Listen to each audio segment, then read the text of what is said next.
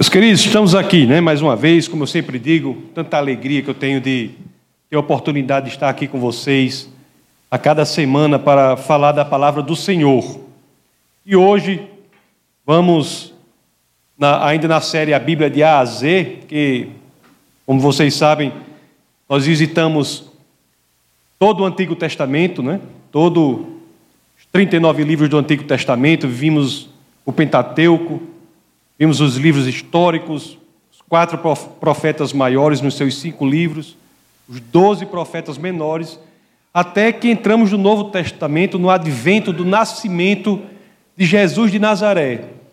Estamos falando sobre a história de Jesus, a biografia de Jesus. A Bíblia tem quatro biógrafos: Mateus, Marcos, Lucas e João.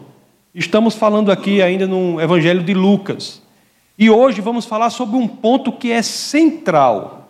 Talvez você pode até dizer que é o ápice, é o ponto mais alto, mais importante da história das Escrituras, que é a cruz.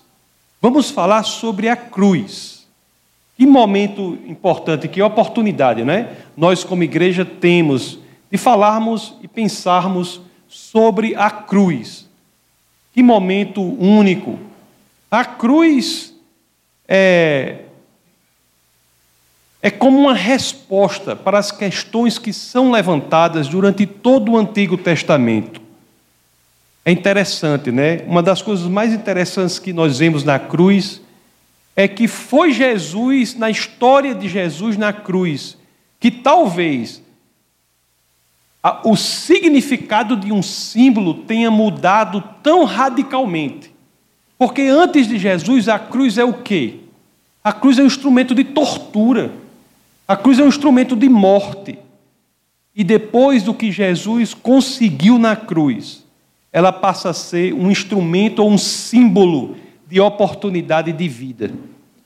Isso Jesus fez, e vamos entender com maior detalhe, com mais pormenorização, o que, qual é o significado da cruz, para que a gente possa olhar para ela e entender realmente que é ali em que a fonte da vida, a oportunidade de uma nova vida acontecem. É,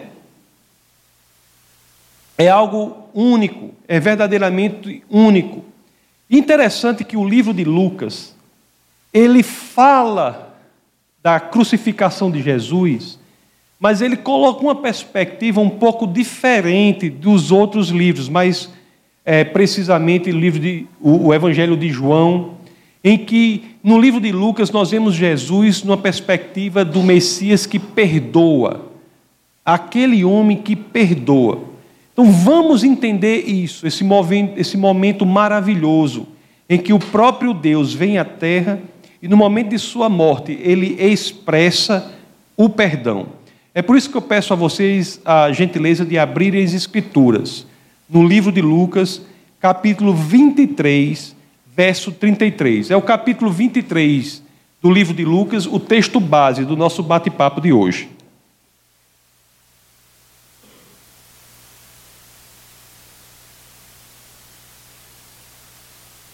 Lucas 23, 33.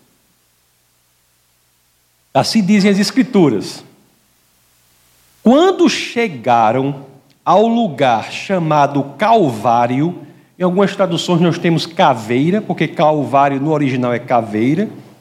Então, quando chegaram ao lugar chamado Calvário, ali o crucificaram com os criminosos, um à sua direita, outro à sua esquerda. Tem um pastor escocês de quem eu gosto muito, que ele disse uma coisa muito interessante. Ele disse assim: o Calvário é o Éden ao contrário. O Calvário é o Éden ao contrário. Você veja que no jardim do Éden, como quando o homem peca, ele sai do jardim, ele morre, como se Deus desse ao homem a sentença de morte. E aqui no Calvário, o homem dá a Deus a sentença de morte. O homem está matando Deus no Calvário. É no Calvário, meus queridos, que o ódio que alguns homens nutrem por Deus alcança o seu ápice, o seu ponto máximo. É no Calvário em que há a concentração máxima de afastamento e ódio pelo Senhor. Vamos ler o verso seguinte, Lucas 23, 34. Contudo, Jesus dizia, veja bem, numa situação em que os homens estavam condenando Jesus. Aí o 34 diz: Contudo, Jesus dizia: Pai, perdoa-lhes, porque não sabem o que fazem. Então, repartindo as vestes dele, lançaram sortes. Já pensou? Pai, perdoa-lhes, porque não sabem o que fazem. A humanidade, meus queridos, não, não havia apenas se afastado de Deus, não havia apenas dito assim: Deus, você não precisa estar no controle da minha vida, eu assumo o controle da minha vida. Mas agora ela assassinava o próprio Deus que havia se feito carne e habitado entre nós. O julgamento do Pai cairia sobre nós por conta disso. E o filho, sabendo que o julgamento do Pai cairia sobre isso, o que o filho faz diante desta situação o que este Messias, para o qual todo o Antigo Testamento aponta, faz diante dessa situação é dizer: perdoa-lhes, porque não sabem o que fazem. Jesus, meus queridos, ele sabia que o julgamento viria. E ali ele se colocava na posição de receber este julgamento. Jesus estava disposto, meus queridos, e é isso que é impressionante no ministério de Jesus de Nazaré aqui na terra. Ele está disposto a ser o sacrifício em lugar da humanidade. É um evento único, é uma narrativa única, é uma história única. Mesmo que você não consiga entender a força desse fato histórico, se você analisar unicamente do ponto de vista da narrativa, é por si só algo impressionante. É o herói que escolhe morrer. É o Deus Criador do céu e da terra que escolhe morrer por nós. Eu não conheço nenhuma outra narrativa que nem de perto se assemelhe a algo tão profundo assim, como aquele que criou os céus e a terra escolhe morrer por nós. Isso é algo único, impressionante. Eu fico imaginando aquela situação ali na cruz, não é? Os homens estavam matando o Deus encarnado, a segunda pessoa da Trindade que vem à Terra como homem, segundo João capítulo 1, 1 combinado com João 1,14. Eu imagino os céus, naquele momento, esperando o julgamento do Pai. Os anjos deviam estar todos assim, olhando para o trono de, do Pai, esperando, vai acontecer alguma coisa. Vai ter que acontecer alguma coisa. Vocês podem entender o ápice desse momento na história das Escrituras? Os céus deviam estar todos parados, esperando o que ia acontecer naquele momento. O homem não havia apenas afastado Deus, não havia apenas dito eu tomo controle, não havia apenas dito eu quero ser o centro da moralidade e não Deus, agora ele matava Deus. Ele matava Deus e o julgamento viria e os céus estavam parados olhando o que iria acontecer. Os céus esperavam um julgamento do Pai para aquilo, mas o Cristo, o Filho, a segunda pessoa da Trindade, se coloca e diz: perdoe-os, perdoe-os, deixe que o julgamento caia sobre mim, deixe que o julgamento caia sobre mim. Isso é único. Deus havia encarnado como homem, como homem, ele levaria sobre si todo o julgamento da humanidade.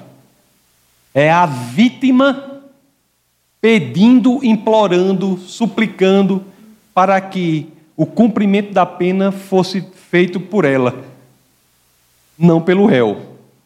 É a vítima dizendo assim: arbitre a pena sobre mim, não sobre quem fez o que é errado. Pai, perdoa-lhes, porque não sabem o que fazem. Perdoa-lhes. Perdoa os guardas que, tortu que, que me torturaram, Jesus queria dizer. Perdoa os meus discípulos que me abandonaram. Perdoa a multidão que me insultou. Perdoa todos aqueles que pecaram. mas creram que os Messias viria, assim como perdoa todos os que pecarão, iriam crer que o Messias veio. Isso que ele estava pedindo. Perdoa os do Antigo Testamento que olharam para a cruz no, no futuro, viram a cruz, creram na cruz do futuro e perdoa os do Novo Testamento, entre, qual, entre os quais nós nos incluímos, que creem na cruz no passado. Não é incrível isso? Eu acho que aquela situação deve ter sido uma coisa assim, o céu devia estar. Era tensão, era tensão lá, era tensão. Era tensão pura sobre o que ia acontecer. A humanidade chegou no ponto em que as coisas iriam se dividir, não é? Eu creio que muitos naquele momento não tiveram, a, até como hoje ainda, muitos naquele momento não tiveram a dimensão daquele fato histórico, do que estava acontecendo ali. Não tinham dimensão. Os doutores da lei, por exemplo, os religiosos, não tinham, sabiam. Aqueles que aclamavam que eram os conhecedores de Deus, não sabiam o que estava acontecendo ali. Já pensou? Não sabia o que estava acontecendo ali. Aliás, há uma pessoa que claramente sabia o que estava acontecendo ali. E uma pessoa que não tinha feito curso teológico, não tinha frequentado igreja, não sabia nem o que tinha para oferecer a Deus. Você pensa num cabo sem ter nada para oferecer? Foi essa pessoa que entendeu o que estava acontecendo ali. Quem foi? Um dos ladrões ao lado da na cruz. As escrituras revelam que ele foi o cara que não tinha nada a oferecer a Deus, que nunca tinha dito a ninguém que sabia nada de teologia. O caba que vivia, só tinha roubado, só tinha feito coisa ruim, ou caba ruim. Tinha nada a oferecer a Deus. Estava pregado na cruz, olhava para o lado, estava lá o homem também. Coitado, sanguentado, Jesus Cristo, torturado com a espinha de, com, com a, a coroa de espinho na testa, sangrando, humilhado, cuspido, tudo. E aquele homem, com a revelação mínima que alguém poderia ter, entendeu a história, a ficha caiu para ele. E para os outros não caíram. Até como hoje, né? Hoje em dia muita gente não cai a ficha. Mas aquele homem, sem ter nada a oferecer a Deus, as Escrituras registram que ele entendeu o que estava acontecendo ali. Por isso, vamos ler agora do verso 39 ao 43. Lucas 23, 39 a 43. Olhe só. Um dos criminosos que ali estavam dependurados lançava-lhe insultos. Você não é o Cristo? Salve-se a si mesmo e a nós. Aí o 40 diz: Mas o outro criminoso o repreendeu, dizendo: Você não teme a Deus, nem estando sob a mesma sentença? Até hoje eu fico pensando, meu amigo, qual era a revelação que esse homem tinha para olhar para aquele caba todo ensanguentado, torturado, humilhado, cuspido, pra, e eu dizer, é Deus. E a gente aqui tem tudo e às vezes não consegue nem ter a disposição de estudar as evidências históricas da ressurreição de Cristo, não quer nem estudar, tem um medo de fugir disso aí, não quer se envolver. O cara lá não tinha nada disso, não tinha internet, não tinha, não tinha o YouTube, não tinha nada, né? Não tinha nada disso. E teve essa revelação. Olha, mas o outro, o outro criminoso repreendeu, dizendo: Você não teme a Deus nem estando sob a mesma sentença? Nós estamos sendo punidos com justiça, porque estamos recebendo o que os nossos atos merecem, mas este homem não cometeu nenhum mal. Aí o 42. Então ele disse: Jesus, lembra-te de mim quando entrares no teu reino. Essa oração aqui, eu gosto de dizer, é a oração da paz, porque muita gente que acha assim. Eu digo, eu, o, povo, o povo complica as coisas. Oração da salvação, né? Aí, oração da salvação, o povo quer, vamos, vamos orar para Deus para ser salvo. Ó oh, poderoso Altíssimo que está não sei onde, e não sei o que. Aí pensa que tem que orar em latim, em grego, em hebraico, e não sei o que. Ou, que o ladrão, como foi essa oração do ladrão? Foi qual? Ou qual foi a oração do ladrão? Jesus, lembra-te de mim quando entrares no teu reino. Outro evangelho diz: Senhor, Senhor, reconhecendo o senhorio de Cristo, lembre-se de mim quando entrares no teu reino. Aí o que é que Jesus responde prontamente? eu lhe garanto, hoje você estará comigo no paraíso. Isso é impressionante. No ápice da cruz, Jesus, no seu ministério, ainda tem a oportunidade de evangelizar e salvar uma pessoa ali. Isso é incrível. Aí, eu, quando eu prego sobre o ladrão na cruz, é uma pregação específica sobre o ladrão da cruz, eu digo o seguinte: eu imagino quando a gente morrer, Cristian, aí está lá no céu, aí está andando no céu, aí acaba que não conhece assim muito a Bíblia, mas aceitou Jesus e foi para o céu. Aí chega lá, aí encontra o cara, aí, aí você está conversando né, com o povo lá, aí chega o cabo assim, você diz, aí você diz, vai perguntar para você, quem foi você? Você diz, não, eu nasci em Natal, era muito legal, tinha sol, tinha tal, né? Jogava, joga, jogava, jogava tênis, jogava basquete, né, galera? Quando tinha um problema, toma, é, às vezes orava, às vezes tomava piroxicano, né? Aquele anti-inflamatório, aquele anti-inflamatório, fazia as duas coisas. Aí você está lá.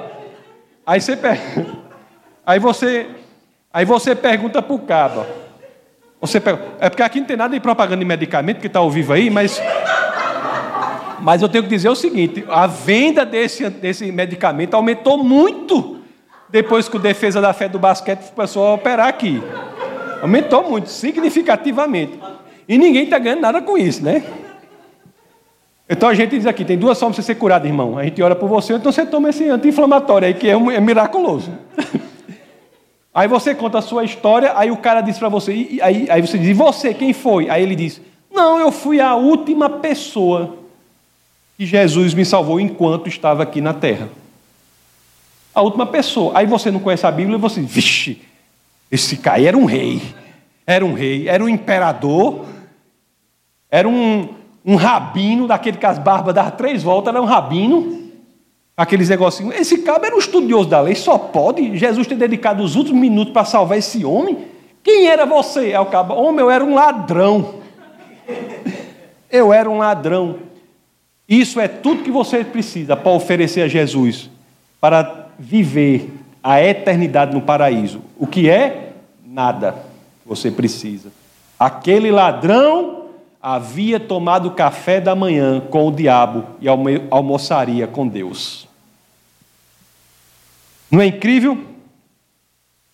Hoje você estará comigo no paraíso. Bom, para que isso tudo fosse possível, para que essa conexão, essa ponte fosse reconstruída, reconstruída entre o homem e o Pai, Jesus havia teria de ser julgado, né? Havia sido julgado pelo homem, agora seria julgado pelo Pai o pai, por justiça, teria de julgar, teria de fazer isso.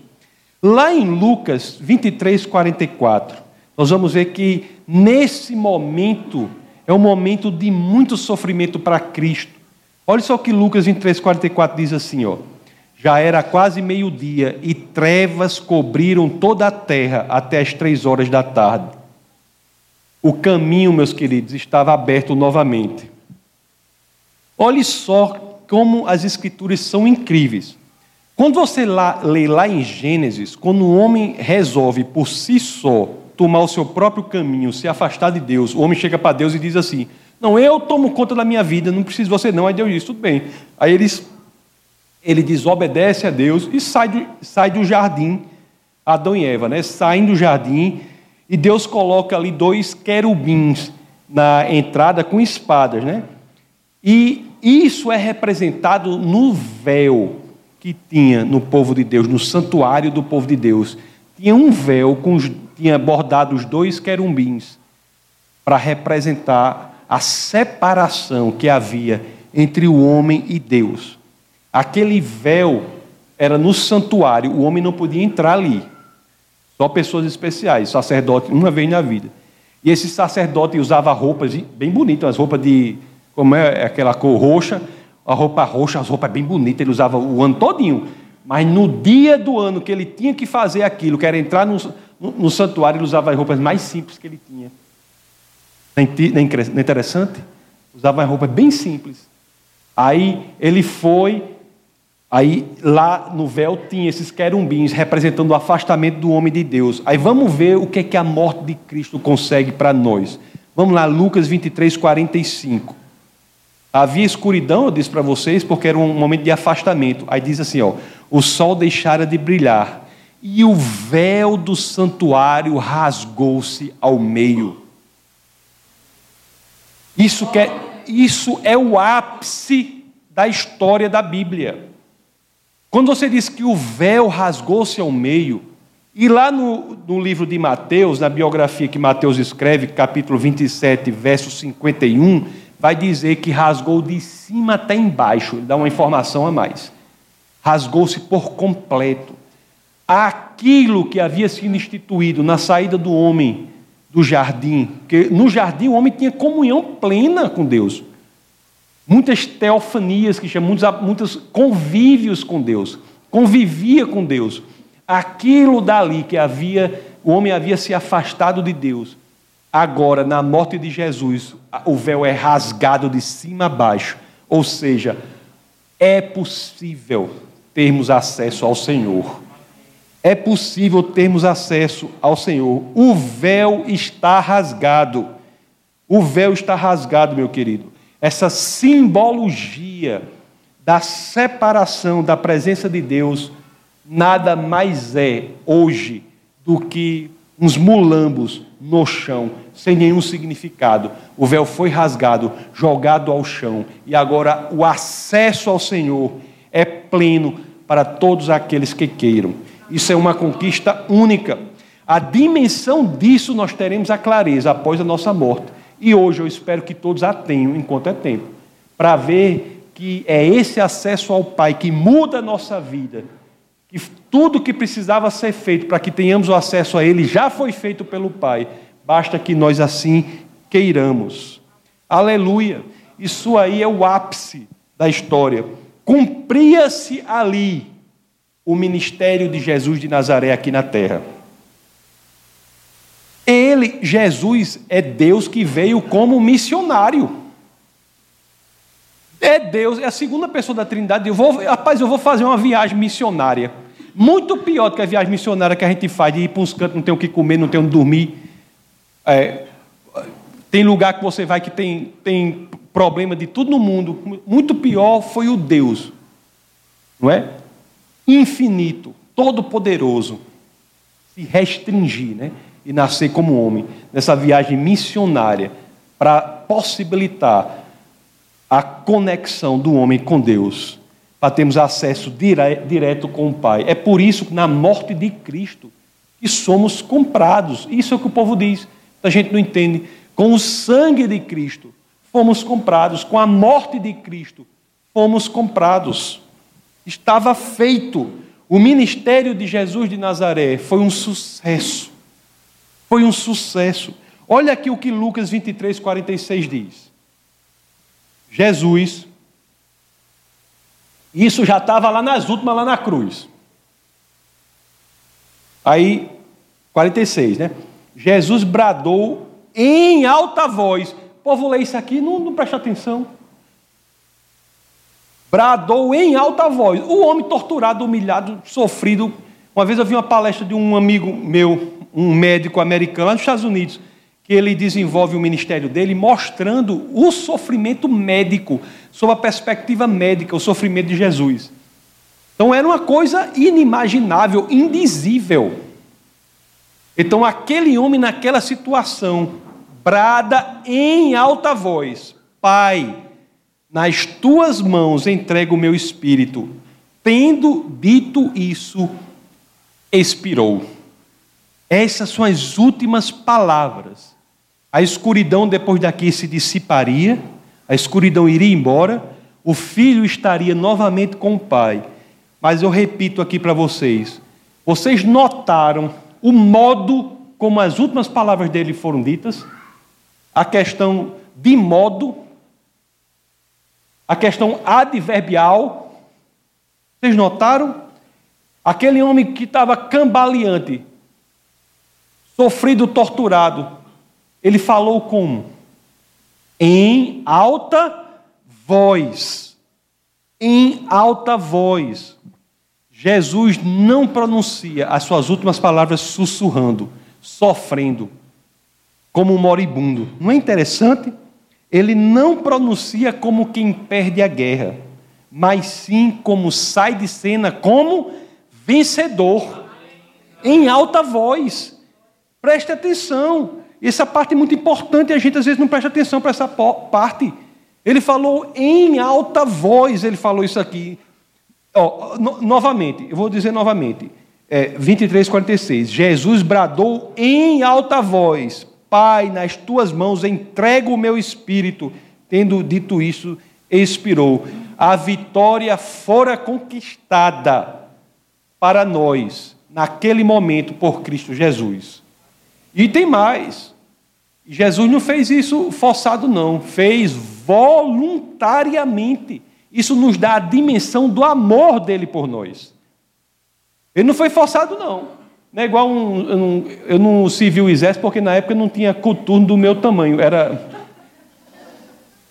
Eu, eu, eu, eu, fui me apresentar lá e tinha um negócio que você botava assim no chão. Não sei se é assim ainda, um, o solado assim. O meu não tem nenhum para mim, sabe?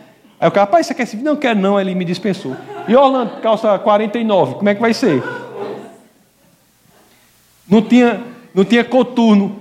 Né? Não se viu, mas eu imagino que no exército é assim, né? O, o, o, o sargento, o sargento manda o soldado fazer um negócio, ele não, ele nem faz, não, não tem negócio de voluntariamente, não, não é verdade? Mas aqui o amor está claro, porque o que Cristo fez por nós, o fez voluntariamente. Na tua mão eu entrego. Eu entrego. Isso parece alguma coisa que você está sendo forçado? Na tua mão eu entrego o meu espírito. Olhe só a dimensão do amor de Cristo por vir como homem para nos resgatar e morrer por nós. Lá em João capítulo 10, versos 17 e 18, está claro que foi voluntariamente. O último dos quatro evangelistas que escreve uma biografia de Jesus altamente filosófica, possivelmente né, tentando atingir os gregos. João 10, 17 a 18. Por isso o Pai me ama, porque eu dou a minha vida para a reassumir. 18. Ninguém a tira de mim, pelo contrário, eu espontaneamente a dou tenho autoridade para a entregar e também para reavê-la. Este mandato recebi de meu Pai. Jesus não só morreu por nós, mas ele morreu por nós voluntariamente. Ele morreu por nós porque quis nos resgatar. Ele morreu por nós para que fôssemos com ele vencedores. É por isso, meus amados, não é por outra coisa, não. É por isso que podemos dizer, como Paulo disse lá em sua carta aos Romanos, Romanos capítulo 8, versos 37 a 39. Não é por outra razão que podemos dizer o que Paulo disse. Olhe só aqui, olha. Porque diz assim, Romanos 8, 37. Mas em todas estas coisas somos mais que vencedores por meio daquele que nos amou, pois estou convencido de que nem morte, nem vida, nem anjos, nem demônios, nem o presente, nem o futuro, nem quaisquer poderes, nem altura, nem profundidade, nem qualquer outra coisa na criação será capaz de nos separar do amor de Deus que está em Cristo Jesus, nosso Senhor. Cristo venceu. Isso é um fato histórico. Cristo venceu. Quer você queira, quer você não queira, ele venceu. Inclusive, conforme sabemos, no terceiro dia ele ressuscitou. Nem mesmo a morte física o deteve. Nem mesmo isso. E é isso também. Iremos no, no, próximo, na, no próximo culto, irei falar sobre a ressurreição. Mas é isso também que nos é dado, a possibilidade de ressuscitarmos fisicamente também. Não é? É por isso que é importante você dizer: Jesus vive. Mais importante que você diga isso, você diz: Jesus ressuscitou. Ele não só vive, ele morreu e venceu a morte. E ressuscitou. Não é incrível? Hein? Não é incrível isso? É uma coisa incrível. Meus queridos, de qualquer maneira, o que é importante é o seguinte: é importante se nós tivermos introjectado verdadeiramente o que Cristo fez por nós na cruz, nós nunca mais olharemos para a cruz da mesma forma. Nunca mais olharemos para a cruz da mesma forma. Por exemplo, se eu perguntar para vocês assim, fizer uma, uma um teste, uma, uma, uma questão de português, né? Uma, uma não é tão difícil, a outra é um pouco mais difícil. Porque se eu disser assim para vocês assim, com quantas letras nós soletramos a palavra cruz? Aí vocês vão dizer quatro letras. Agora, se eu perguntar com quais letras nós soletramos a palavra cruz, aí vocês vão responder com A-M-O-R amor.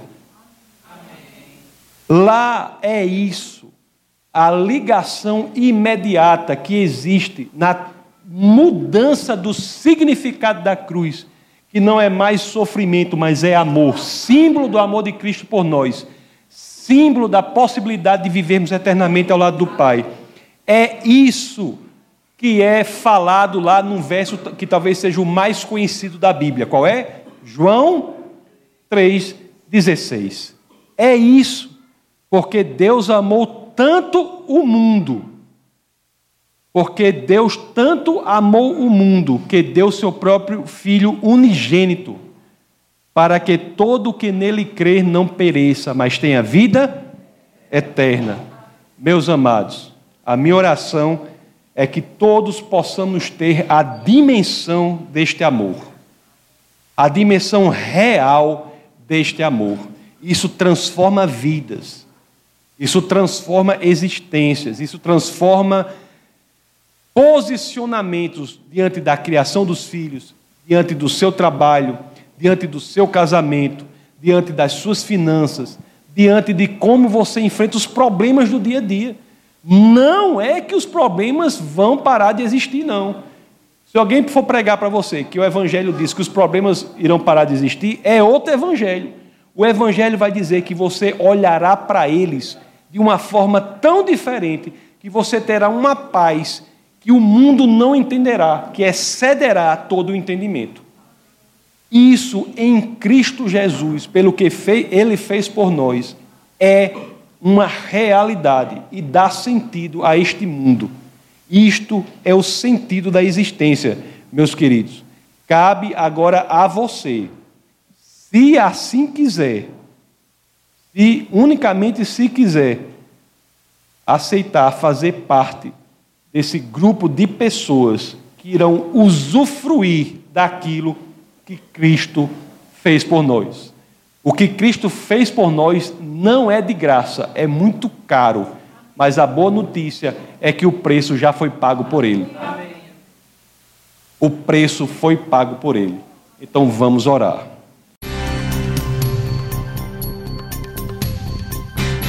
Essa foi uma produção do Ministério Internacional Defesa da Fé, um ministério comprometido em amar as pessoas, abraçar a verdade e glorificar a Deus. Para saber mais sobre o que fazemos, acesse defesadafé.org.